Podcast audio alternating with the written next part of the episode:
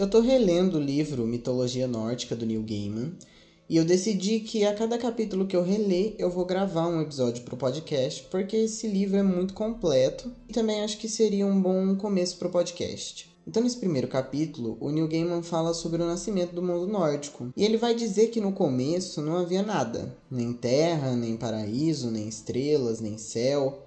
Existia somente um mundo feito de névoa e outro de fogo. Nilfheim era um dos mundos que existia, e ele era escuro, cinzento, ficava ao norte, e dele onze rios venenosos fluíam. Esse mundo ele é mais frio que o próprio frio, e ele é realmente assim muito coberto de névoas, cobre o céu, o chão, tudo. E ao sul desse mundo fica o Muspel, ou Muspelheim, que é coberto por fogo, é um mundo brilhante, ele não tem terra sólida, é só fogo com fogo com fogo. E aqui no limite desse mundo fica o Surt, que existia muito antes dos deuses. É importante a gente lembrar que nesse momento aqui não existia nenhum deus, somente o Surt e esses dois mundos. O Surt, vocês vão lembrar dele de Thor Ragnarok. Ele aparece bem no comecinho do filme e também no final, mas ele é aquele gigante de fogo e na mitologia ele fica sentado lá numa Spellheim de boas com a sua espada flamejante. E a profecia do Ragnarok diz que quando acontecer, ele vai sair com a espada botando fogo em todo o mundo. Então, desses 11 rios que existem no Nilfheim, nove deles escorrem para o meio desses dois mundos. E o meio desses dois mundos é um vazio conhecido como Ginnungagap, ou Garganta do Abismo. Em algum momento, o gelo e o fogo se encontram e o gelo começa a derreter e da água que derrete começa a surgir vida. E a primeira criatura que surge, ela tem uma forma de pessoa assim, mas ela é muito grande, ela é maior que mundos inteiros, é mais alta que qualquer homem ou gigante que vai existir. Essa criatura também não é homem nem mulher, mas é os dois ao mesmo tempo, e ela é chamada de Ymir. O Ymir é um gigante feito de gelo. Então desse gelo derretido também surge uma vaca, que também é bem grande, chamada Aldimula. Ela não tem chifres, e ela, não, ela é grande, mas ela não tem o tamanho do Ymir. A vaca lambia os blocos de gelo, o salgado do gigante, e aí com isso ela fazia jorrar das tetas dela quatro rios de leite, que alimentavam o gigante e faziam ele crescer ainda mais. Então aí a partir de certo momento, quando a língua rosa da vaca lambia os blocos de gelo, começa a surgir pessoas na língua dela. No primeiro dia, essa pessoa mostrou só o cabelo, no segundo dia só a cabeça e no terceiro a forma completa. E o primeiro homem ficou conhecido como Buri, ancestral dos deuses. O Ymir, por sua vez, deu à luz a um homem e uma mulher que nasceram de debaixo do seu sovaco.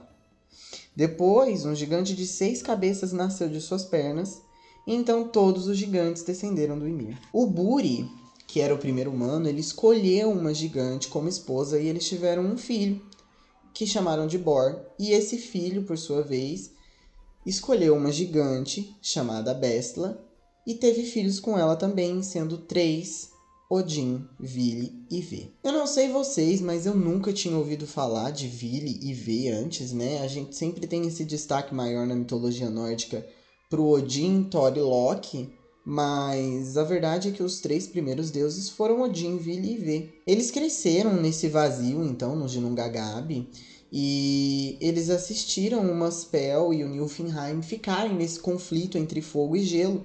E enquanto eles cresciam nesse lugar, era como não estar em lugar nenhum, era uma sensação vazia. E em certo momento eles discutiram sobre o universo, sobre a vida e o futuro, e eles chegaram a conclusões. A conclusão que eles chegaram é que só poderia existir vida no universo, eles só conseguiriam moldar o universo da forma que eles queriam se eles matassem o gigante Ymir. E assim eles fizeram. Houve uma batalha, e quando o gigante morreu, saiu rios e rios de sangue em tamanha quantidade, tão poderoso, que afogou todos os gigantes, menos dois, Belgemir e a esposa dele, e o Belgemir era neto do Ymir. E eu não sei o nome da esposa desse Belgemir porque o livro não conta. Então, a partir da carne do Ymir, o Odin e os seus irmãos moldaram a terra. Os ossos do gigante foram empilhados para formar as montanhas dos esfiladeiros, E toda rocha, seixo, areia e cascalho de hoje são os dentes e fragmentos dos ossos do Ymir. Os mares que rodeiam os mundos são o sangue e o suor do gigante, e quando nós olhamos para o céu, nós estamos vendo o interior do seu crânio. As estrelas, planetas e cometas são fagulhas que escapam das chamas do Maspel. E por fim, as nuvens são os cérebros do Ymir. É importante ressaltar que na mitologia nórdica, o mundo foi feito plano, então, no meio do mundo está o oceano, né? E nas beiradas estão os gigantes. Então, para manter os gigantes afastados, Odin, Vili e V ergueram o muro a partir dos cílios do Ymir e batizaram tudo o que havia dentro desse muro de Midgard. E a gente sabe também que ali onde os gigantes moravam foi chamado de Jotunheim. Então Midgard era bonita, tinha montanhas, rios, florestas, mas ela não era habitada. Os deuses, eles andavam por Midgard e tentavam imaginar uma forma de vida, até que eles se depararam com dois troncos na beira do oceano. Um tronco era um freixo, uma madeira bela e flexível de raízes profundas, boa para entalhar, não quebra nem racha, e a outra era um tronco de olmo, uma árvore graciosa, madeira rígida o bastante para ser transformada em tábuas e vigas resistentes. Então os deuses pegam os troncos, colocam-os na areia e Odin sopra em cada um deles a vida. Vili dá para eles a vontade própria, a inteligência, a motivação, então os troncos passam a desejar e se mover. E por fim o V esculpe os troncos, dando orelhas, olhos, lábios, genitais masculinos e femininos. E por fim os deuses fizeram roupas para que eles sobrevivessem ao frio de Midgard. Eles deram o nome Ask, que significa freixo, e Embla, que significa Olmo. E é isso o que o Neil Gaiman tem a dizer sobre a criação do mundo nórdico. Agora eu vou levantar algumas dúvidas que eu fiquei quando eu terminei de ler esse capítulo, e eu não sei se vocês ficaram também com essas dúvidas,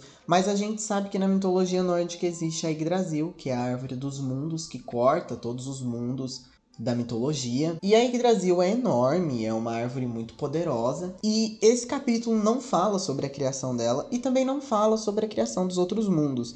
Aqui nesse capítulo foram citados somente quatro mundos: Nilfheim, Jotunheim, Midgard e Muspelheim. E eu pretendo levantar essas dúvidas no final de cada capítulo, se houver, e no final dessa série eu vou fazer um apunhalado de todas essas questões e vou responder. Então é isso pelo episódio de hoje, eu espero que vocês tenham gostado.